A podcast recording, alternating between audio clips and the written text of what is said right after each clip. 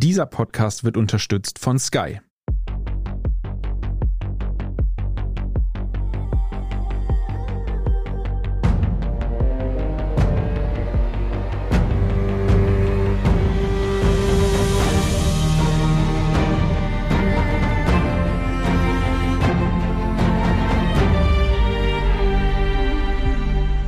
Ich bin Torben Pollerhof. Ich bin Doris Prisching. Sie hören Serienreif, den Podcast über die vertratschte Welt der Serien.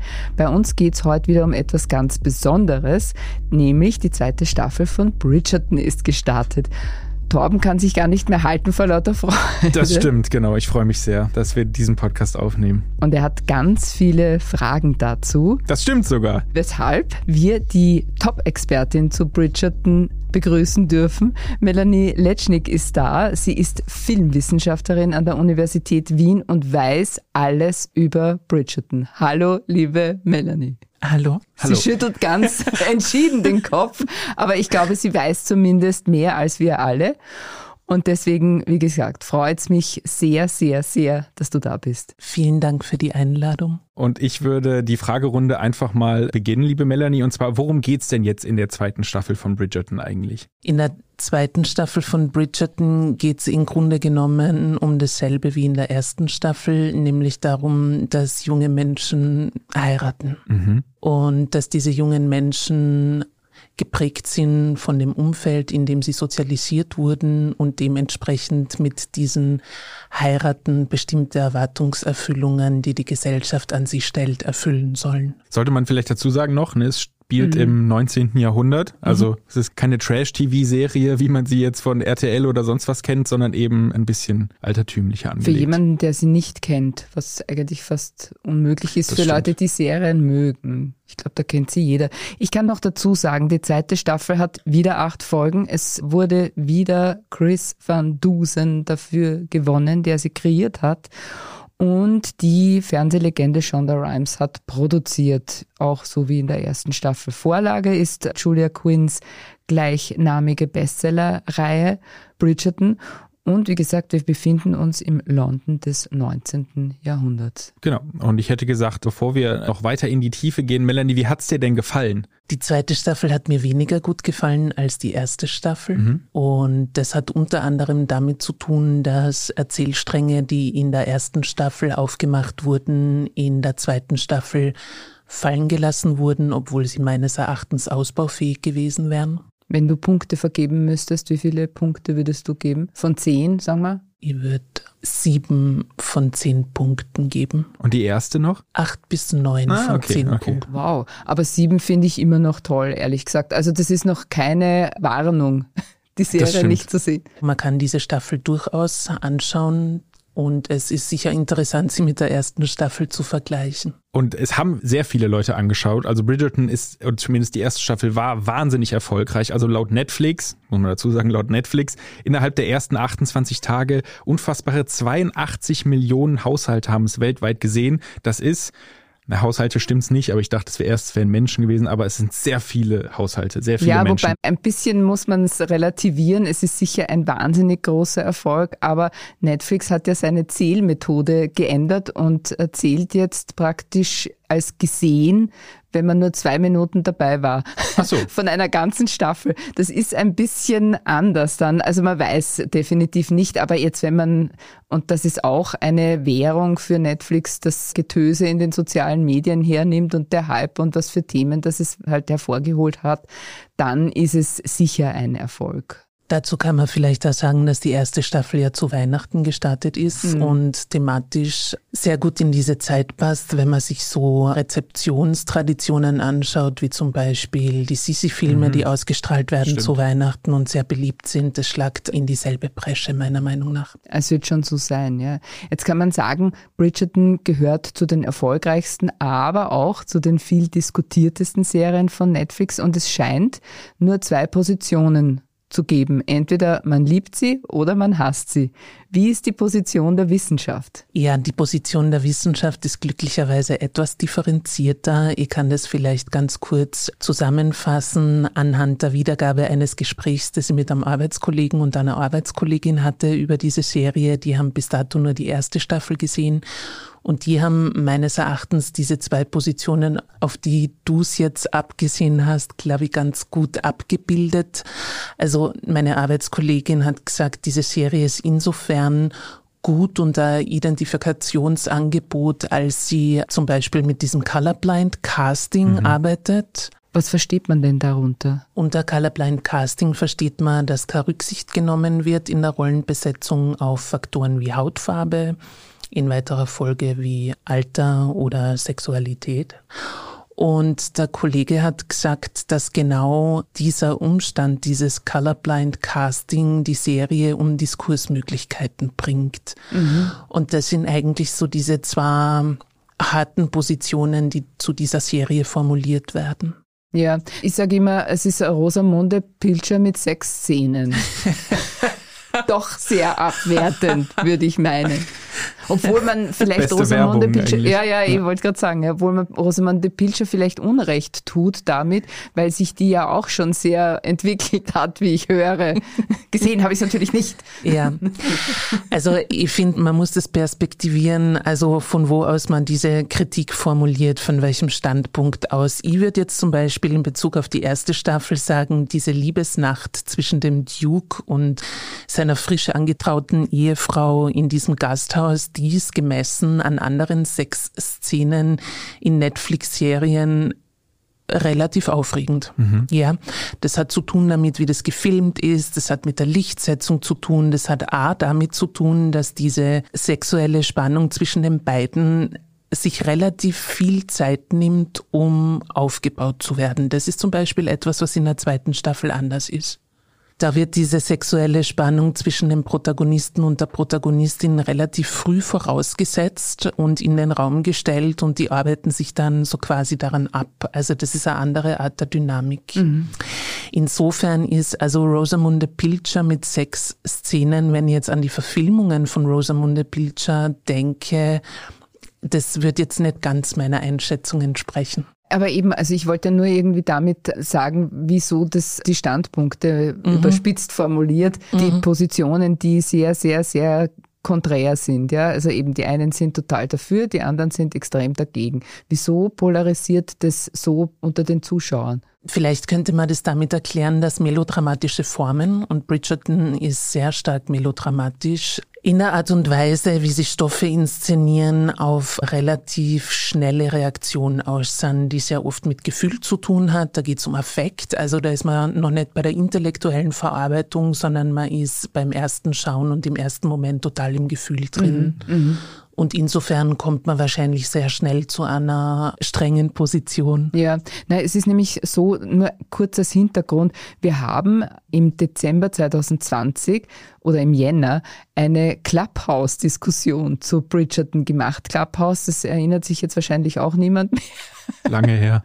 es ist ewig her, aber war eine gibt's Diskussion. Ich glaube, es gibt's noch, aber ist, glaube ich, nicht mehr so von Bedeutung. Mhm. War eine Diskussionsplattform, die der Standard auch benutzt hat, eben um eine Diskussion zu Bridgerton zu entfachen. Und die wurde heftig geführt, diese Diskussion. Ja. Also da hat es wirklich sehr, sehr konträre Standpunkte gegeben. Und es war eigentlich eine erfüllte Zeit, weil ich sehr liebe, über Serien zu sprechen. Und man hat aber daraus auch viel erfahren und mir hat es ziemlich gut gefallen. Mhm. Also es entzweit in gewisser Weise. Ich würde das Ganze, oder ich habe ja die Theorie aufgestellt, für mich zumindest, dass Bridgerton so ein bisschen wie der Bachelor im 19. Jahrhundert ist und so ein bisschen wem der Bachelor gefällt, eben ja doch dann etwas seichtere Unterhaltung, wo man dann vielleicht auch mal den Kopf hinten anstellen lassen kann, dass dem auch Bridgerton gefällt oder der und das wäre so deswegen denke ich so, weil über den Bachelor, den kann man auch hassen oder lieben, mhm. kennen haben wir auch sogar in der Redaktion die eine und die andere Seite und so habe ich es irgendwie mit Bridgerton auch im Gefühl. Ja, melodramatische Serien, die werden ganz oft ganz schnell abgetan als Kitsch. Mhm. Ja. Kann ich mir bei den Einrichtungsstilen in der ersten und zweiten Staffel gar nicht vorstellen, dass da von Kitsch geredet wird. Ja, ah, die Musik ist Oder das. überhaupt nicht kitschig. Aber das ist meines Erachtens ein zu schnelles Urteil. Also, weil Kitsch durchaus das Potenzial birgt, so kleine subversive Botschaften einzubauen. Das gelingt dem Kitsch unter anderem dadurch, dass Menschen ganz schnell der Auffassung sind, dass das nicht politisch sein kann, dass das nur dazu da ist, schrill ins Auge zu stechen und nicht viel dahinter ist. Und deswegen gibt's da Potenzial. Also man darf den Kitsch nicht unterschätzen wo ich von seichter Unterhaltung und wir auch von Kitsch geredet haben. Glaubst du, dass Bridgerton und vor allem die zweite Staffel jetzt so ein bisschen auch zur richtigen Zeit kommt? Ich meine, wir wissen, in welcher Situation wir befinden. Wir sind immer noch in der Pandemie, neben uns wütet ein Krieg, dass das sozusagen ja doch dann auch ein gesunder Eskapismus ist, dass man eben den Kopf ausschalten kann und dann einfach mal Sachen auf sich einprasseln lassen kann? Ja, das glaube ich schon. Also diese Serie ist ja sehr glamourös. Mhm. Also eben diese Einrichtung, die Kostüme, die Musik, diese Architektur der Gebäude, das ist ja alles sehr entrückt von unseren Alltagen und insofern gibt es da sicher einen Zusammenhang zwischen knallharter politischer Realität und dem Wunsch nach, wie du es genannt hast, Eskapismus. Das ist etwas, was diese Serie auf jeden Fall bedient. Wenn wir jetzt über die zweite Staffel sprechen, was hat sich denn da geändert? Ja, es hat sich Folgendes geändert, dass der Protagonist der ersten Staffel, nämlich Simon Bassett, der Duke, aus der Serie ausgestiegen ist. Also Daphne Bridgerton, die ihn geheiratet hat, die ist jetzt Mutter eines Kindes, eines abwesenden Vaters. Sie ist nicht alleinerziehende Mutter, sondern er hat halt irgendwie Business und ist dementsprechend nicht zu Hause. Ja, und in dieser zweiten Staffel geht es also gemäß der Reihe der literarischen Vorlage um den Bruder von Daphne Bridgerton, der jetzt heiraten soll oder muss. Und der verschaut sich in Kate Sharma, die ihres Zeichens indische Heritage aufweist und mit ihrer Mutter und ihrer Schwester nach London kommt, mit dem deklarierten Ziel, die Schwester zu verheiraten, um den Wohlstand der Familie zu gewährleisten. Also die übernimmt Verantwortung für ihre Schwester und ihre Mutter und macht es aber logischerweise nicht öffentlich, sondern das ist ihr geheimer Plan, den sie verfolgt. Das Problem ist nur, dass Kate Sharma sich genauso wie ihre Schwester in den Bridgerton-Mann verschaut und das erzeugt natürlich Spannungen, Probleme und Krisen, die dann gelöst werden auf manchmal sehr zufriedenstellende Weise und dann wieder nicht. Und diese Veränderungen in der zweiten Staffel, die haben dir jetzt nicht so gut gefallen, haben wir ja schon besprochen. Und woran liegt es genau? Ja, mich hätte interessiert genauer, was jetzt mit Simon Bassett passiert ist. Das ist ein Handlungsstrang, die man meines Erachtens weiterverfolgen hätte können, auch in Abwesenheit dieses Schauspielers diese Beziehung zwischen den Sharma-Schwestern, das ist eine sehr liebevolle Beziehung, die aber auch auf beiden Seiten sehr stark von Verzicht geprägt ist. Also als die jüngere Schwester draufkommt, dass die ältere Schwester mit ihrem Love Interest der Beziehung und Bande aufbaut, ist die Enttäuschung natürlich sehr groß. Und was dann passiert, das ist eh interessant, ist, dass also die jüngere Schwester, der kann man dann zuschauen, wie sie erwachsen wird. Also zuerst entwickelt sie diesen Zorn gegen diese Schwester, dann beginnt sie diese Schwester zu verstehen und dann schauen halt irgendwie beide, wie sie miteinander sich wieder liebevoll begegnen können. Das ist ein bisschen so wie ein Trauerarbeitsprozess. Mm, okay. mhm. Und das finde ich prinzipiell gut, aber was mir daran nicht passt, ist, dass die beiden halt miteinander in Konflikt geraten, weil sie es auf denselben Mann abgesehen haben. Das finde ich sehr altmodisch und es hat mir nicht passt. Was noch? Es gibt in der ersten Staffel an Charakteren, nämlich Siena, die Opernsängerin, ja, also die sehr verliebt ist in, ich glaube, es ist Anthony Bridgerton, der jetzt in der zweiten Staffel verheiratet ja, werden ja, oder heiraten Der sie soll. immer genau. wieder aufsucht. Ne? Der sie immer wieder aufsucht und sie aber so vernünftig ist, dass sie abwägt, ja, also zwischen ihrem romantischen Interesse oder ihrer Liebe und der Tatsache, dass sie als Opernsängerin im 19. Jahrhundert dafür sorgen muss, dass sie ein Auskommen hat und dass ihr Leben finanziert ist und er aufgrund seiner sozialen Stellung das ganz lang verweigert und in dem Moment, wo er so quasi in dieses Arrangement einwilligt, ist sie sich dessen bewusst, dass das mit dem nichts wird. Also eine wahnsinnig ähm, selbstständige und autonome Frauenfigur und die ist in der zweiten Staffel nicht mehr vorhanden. Also solche Frauencharaktere lässt die zweite Staffel etwas vermissen. Es gibt nach wie vor die Modistin, die schon in der ersten Staffel auftaucht, die Single ist und ähm, genau ihr eigenes Geschäft hat und selbstständig für ihr Leben sorgt. Das ist gut, dass die nach wie vor vorhanden ist. Aber das ist so ein Charakter, finde ich, die hätte man stärker fokussieren können in der Art und Weise, wie sie dieses feministische, bis zu einem gewissen Grad feministische Leben repräsentiert. Wie siehst du diese Erzählungen mit der Penelope Whistledown? Eher am Schluss der ersten Staffel natürlich diese große Revelation, dass also Penelope Lady Whistledown ist. Ich fand es interessant, dass das so schnell aufgelöst wird mir war dann erst bewusst, dass diese Erzählerinnenstimme dieser älteren Frau darauf verweisen wird, dass es Fortsetzungen geben wird, weil die das rückblickend erzählt. Das war mir beim Anschauen der ersten Staffel, als sie noch nichts über die literarische Vorlage wusste, noch nicht so klar. Insofern verstehe ich nicht, warum schon ab der zweiten Staffel in Hinblick darauf, dass es noch weitere Staffeln geben wird, bereits aufgedeckt wurde, wer Lady Whistledown ist. Und das entzieht ja Penelope als Lady Whistledown einen Teil ihrer Macht. Ich spoiler die ganze Zeit. Passt das, das? Ist nicht schlimm. Das, ist, das sind Sachen, die bei uns völlig üblich sind, weil wir können nicht über eine Serie reden in Wahrheit, wenn wir nicht über die Inhalte reden. Genau. Also, also Spoiler. Ja. ja. Alarm. Spoiler-Alarm, Spoiler-Alarm. Also Penelope wird einen Konflikt haben mit ihrer besten Freundin Eloise, weil Eloise schon in der ersten Staffel besessen davon ist, herauszufinden, wer hinter Lady Whistledown steckt. Und das führt dann wiederum zu einem Konflikt zwischen diesen beiden.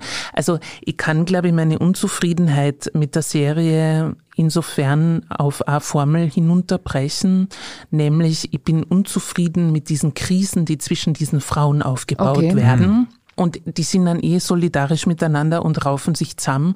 Aber ich wäre, glaube ich, zufriedener mit dieser Serie, wenn die überhaupt nicht in diese Situationen kommen würden, sondern in andere Situationen. Und die Kritik, die oft kommt, dass alles so vorhersehbar ist in Bridgerton. Also zum Beispiel eben, dass man natürlich weiß man von Anfang, ja, dass das Love Interest von Anthony wird die Kate sein, ja, und nicht Edwina. Also am Ende wird. Äh, du wusstest das von Anfang an. Ja. Ja. Na sicher, ich meine schon, wie die eingeführt wird, oder? Ja. In, die, in die Szenerie. Ja. ja. Also sogar Sie ihm viel ähnlicher ein. und ja. aktiver auch. Ja. Und die andere ist halt lieb, aber nicht fürs Herz. Ja. Hm? Die ist nicht fürs Herz, eher auch nicht fürs Bett, muss man sagen. Du findest es nicht vorhersehbar. Ich wünschte, es wäre nicht vorhersehbar. Genau. Also das, was da angelegt wird mit dieser Exposition, ich wünschte, dass das nicht diese Erwartungshaltungen, die wir gelernt haben, weil wir uns mit diesen Formaten auseinandersetzen, bedient, sondern enttäuscht. Das hätte ich gut mhm. gefunden. Ich hätte es, glaube ich, super gefunden, wenn er am Schluss keine von den beiden bekommt. Das wäre natürlich cool gewesen. Das wäre super gewesen. Ja. Aber dann hätte es der Romanvorlage wahrscheinlich nicht gefolgt, oder? Na, Vorlagen sind dazu da, um abzuweichen. Guter Spruch, das mag ich. Das ist sehr gut. Wir unterbrechen für eine kurze Werbepause. Bleiben Sie dran, denn bei uns geht es gleich weiter mit Fakten und Gossip zu Bridgerton. One, two, three. Mehr Action. Mehr Nervenkitzel. Mehr Emotionen. Die besten Geschichten an einem Ort erlebst du nur bei Sky. Mit unseren neuesten Sky Originals und preisgekrönten internationalen Serien. Sky, wo Serien zu Hause sind. Was auffällt, im Gegensatz zur ersten Staffel, es gibt eindeutig, und ich sage hier eindeutig weniger Sex. Was glaubst du, woran das liegt? Das ist eine gute Frage. Also was ich gehört habe, ist, dass es auch Kritik gab, dass in der ersten Staffel zu viel Sex da war. Kannst du dir das vorstellen, dass es da Kritik drüber gab? Ich kann diese Kritik schwer nachvollziehen, weil obwohl diese Sexszenen gemessen an Fernsehserienstandards eher elaboriert waren mhm. und an nicht so zurückhaltend wie normalerweise waren sie immer noch relativ züchtig. Okay. Also wenn jetzt jemand sagt, das war zu heftig oder zu explizit, dann ist das eine Sichtweise, die ich so nicht nachvollziehen kann. Mir fällt ehrlich gesagt keine Theorie dazu ein, warum man sagt, brauchen wir weniger Sexszenen. Ich kann mir auch keinen Writers Room Na, vorstellen, wo ja. das jemals gesagt wurde. So, nee, sorry, das war mir zu viel Sex, das geht nicht mehr. Das ist, es schauen zu viele Leute zu, das müssen ja, wir ändern. Genau, ja. ja, na, wir brauchen definitiv mehr Sexszenen, aber sie müssen halt gut sein. Ja. ja. Also mehr schlechte Sexszenen braucht man nicht. Ja. Ja. Eh, aber sie haben viele gute Sexszenen gehabt. Aber wie würdest du den Sex in der zweiten Staffel bewerten? Der weniger ist, aber von der Qualität her. ja, der ist sehr gehetzt und ich glaube, dass diese Hetzerei, die da inszeniert wird, verwechselt wird mit Leidenschaft. Es produziert, aber löst in mir als Zuschauerin das ganze Gegenteil aus. Also ich kann da keine Leidenschaft nachempfinden, wohingegen der Umgang mit den filmischen Mitteln in der ersten Staffel sich sehr wohl darum gekümmert hat, Spannung und Erotik aufzubauen. Mhm. Zentrum des emanzipatorischen Geschehens ist ja Eloise, die aus dem bürgerlichen Schema in gewisser Weise ein bisschen ausbricht, dass sie sich eben da in andere Milieus auch begibt und die Lady Whistledown kritisiert, dass sie eben an den Klatsch adressiert ist und nicht nach links und rechts, nach außen schaut und immer nur von denselben Dingen berichtet. Welche Aussagen über die Geschlechter trifft Bridgerton? Mm, es werden ganz viele Stereotypien oder Stereotypen bedient. Ja, also eben es gibt in der Bridgerton-Familie die Geschwister, die sich also drum kümmern, dass die Familienlinie erhalten bleibt. Es ist klar, dass wenn Daphne heiratet, dass das etwas anderes bedeutet, als wenn Anthony heiratet. Aber es gibt äh, immer wieder so Situationen, wo sie an diesen Vorstellungen und Erwartungshaltungen scheitern.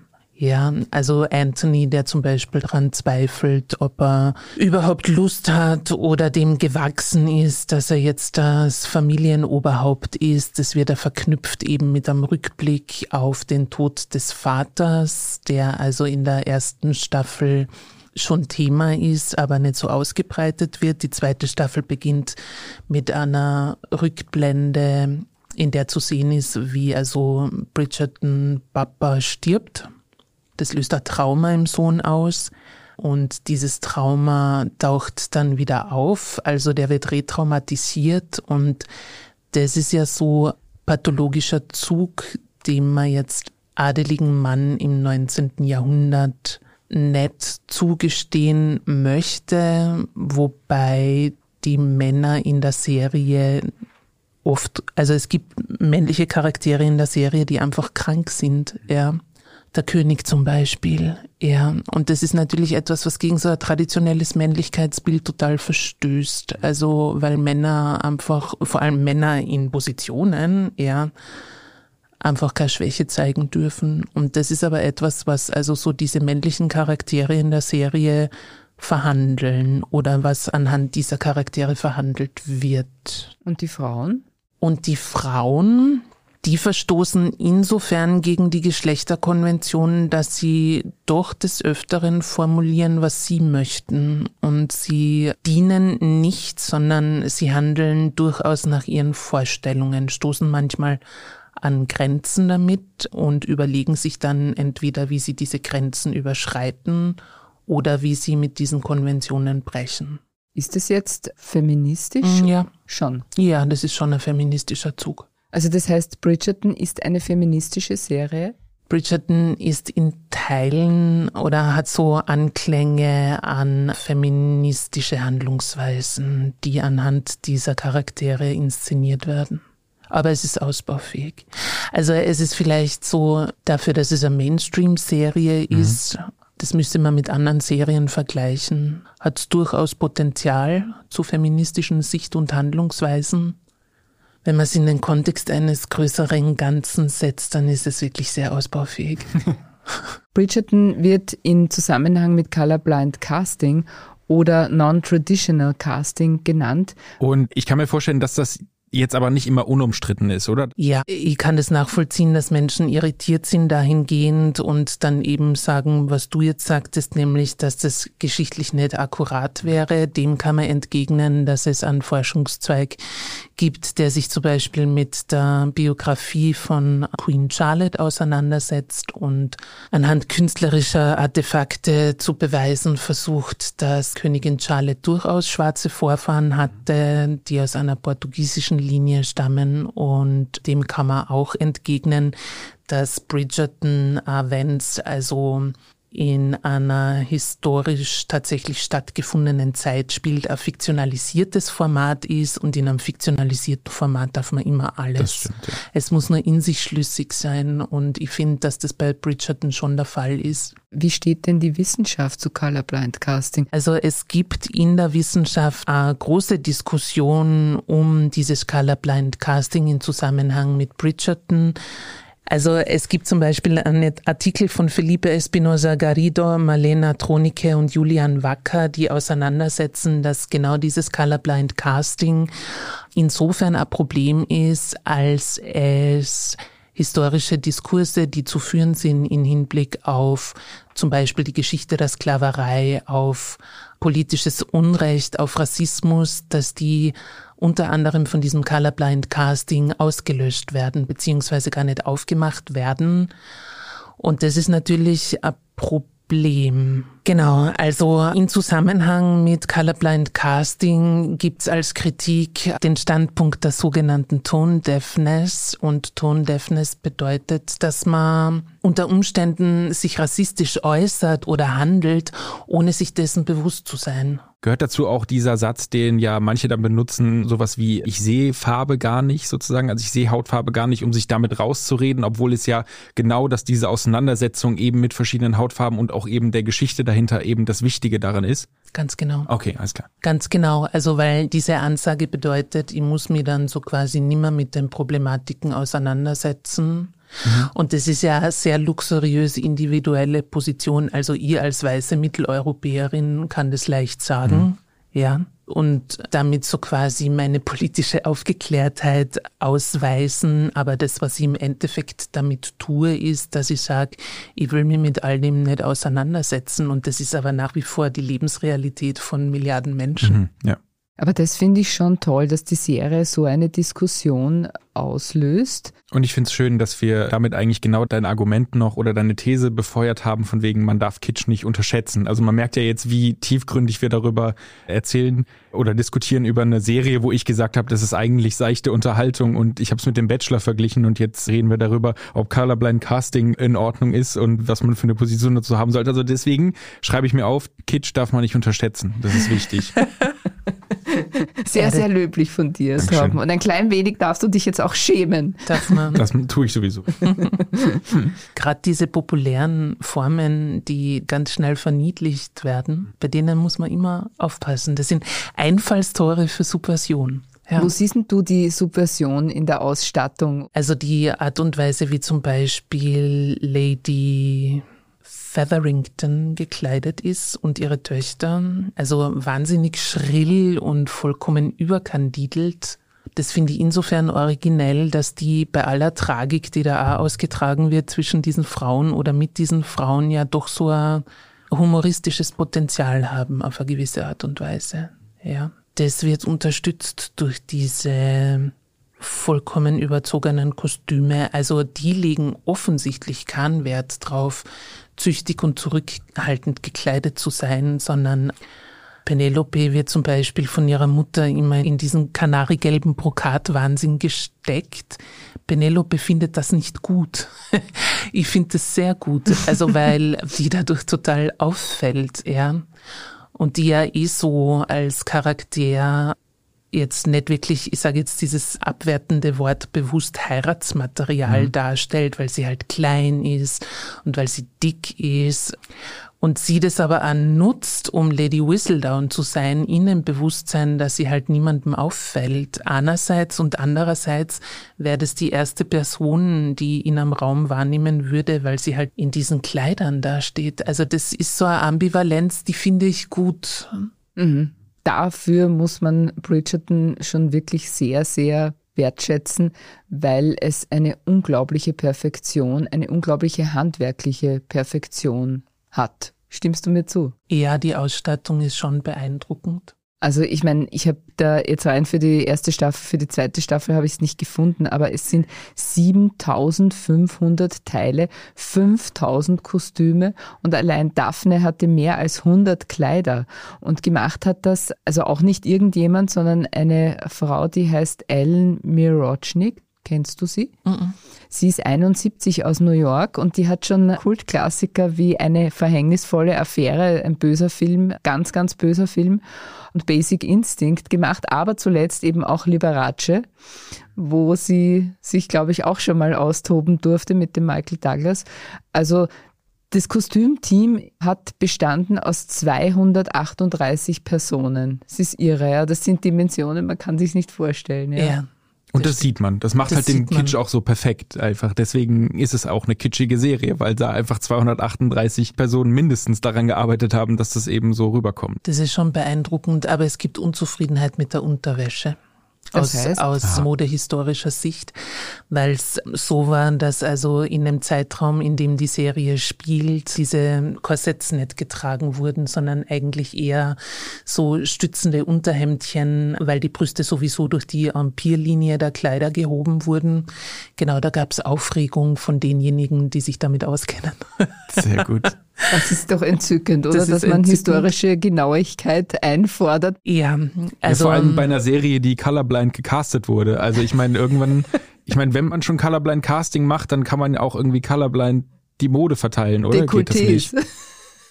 verteilen. Oder siehst du das anders? Ja, noch einmal, man kann tun, was man möchte. Ja. Also es ist kein Format mit einem historisch akkuraten Anspruch, sondern es ist Fiktion Genau. Und diese Corsagen, die da zuhauf getragen werden von den Protagonistinnen, also wenn es darum geht, jetzt nur mal so diese Erotik zu inszenieren und weibliche Körper bis zu einem gewissen Grad zu fetischisieren, dann funktioniert das wahrscheinlich mit einer Corsage besser mhm. als mhm. mit einem mhm. lose sitzenden Unterhemdchen. Ist Geschmackssache. Aber wenn man nach den Konventionen der Inszenierung weiblicher Erotik geht, dann hat sich das Korsett diesbezüglich eher durchgesetzt als das Unterhemdchen. Mhm, verstehe. Eine besondere Geschichte gehört auch zu den Perücken von der Queen. Ja, die sind super. Wahnsinn, oder? Und es ist angeblich so, dass es keine zweite gibt. Also es gibt in jeder Szene hat sie eine eigene Perücke. Ja, großartig. Und die Geschichte dahinter ist, da gibt's auch einen Stylisten, das ist nämlich Mark Pilcher, also nicht Rosamund. sondern Mark. Sind sie verwandt? Ja, es, ist, es hat aber einen tragischen Hintergrund, nämlich der ist im Oktober letzten Jahres traurigerweise an Covid gestorben und konnte insofern die weiteren Perücken dann möglicherweise nicht alle machen. Aber ich meine mich zu erinnern, dass ihm die erste Folge der zweiten Staffel gewidmet ist. Ah ja. Das ah, ja. erklärt, ah, das erklärt okay. sich jetzt, ja. Ja, ja. Aber die Perücken sind super. Also zum Schluss der zweiten Staffel trägt die Königin eine Perücke, die ausschaut wie ein vollkommen überdimensionierter Afro. Das ist mit Sicherheit nicht historisch akkurat, aber das rekurriert ja auf die Politik des 20. Jahrhunderts. Ich habe sofort an Angela Davis denken mhm. müssen. Genau. Mark Pilcher sagte, die Perücken von Queen Charlotte sind inspiriert von Beyoncé. Mhm.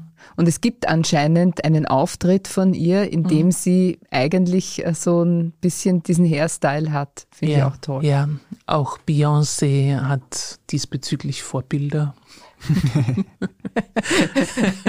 Im April kommt dann die nächste historische Herzensangelegenheit und zwar The Gilded Age.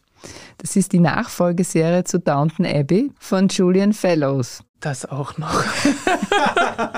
Bist du Team Bridgerton oder Team Downton Abbey? Also ich finde, das ist ein bisschen so eine Frage, wie ist man Beatles oder Rolling Stones? Ja, ja, genau. Ja, ich sehe nicht ein, warum ich auf eins verzichten soll. Ah.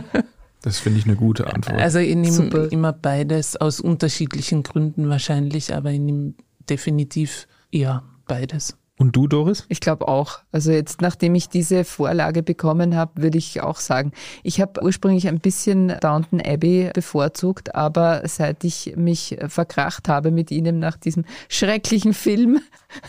Oh, den habe ich nicht gesehen. War er schlimm? Furchtbar. Ganz, ganz, ganz furchtbar. Warum? Na, so ähnlich ein bisschen wie deine Kritik ist auch an der zweiten Staffel von Bridgerton. Die hat keinen Boden gefunden. Also es hat keine Existenzberechtigung. Also bei Downton Abbey war die Serie schon das richtige Format und nicht der Film. Mhm. Ging nicht, ja. Mhm. Und zu Gilded Age, die spielt ja in New York und man wird sehen, was das wird. Aber freust du dich auf die Serie? Ja, ja. Mhm. Und du? Ich habe Downton Abbey nie geschaut, deswegen ist mir auch die Bridgerton Nachfolge. wurscht. Äh, nee, auch die Nachfolgeserie wurscht. Ich wollte gerade sagen, außer wir machen einen Podcast, dann muss ich mich natürlich drum kümmern. das war's mit Serienreif. Wenn Ihnen dieser Podcast gefallen hat, dann freuen wir uns natürlich über eine 5-Sterne-Bewertung. Damit Sie keine Folge mehr verpassen, abonnieren Sie uns einfach bei Apple Podcast, Spotify oder wo auch immer Sie Ihre Podcasts hören. Das nächste Mal hören wir uns am 14. April, dann mit etwas ganz anderem, nämlich wie wir gerade gehört haben, mit den Kardashians. Wir danken Christoph Grubitz an den Reglern und Ihnen fürs Zuhören. Bis zum nächsten Mal und frohes Schauen. Bye, bye.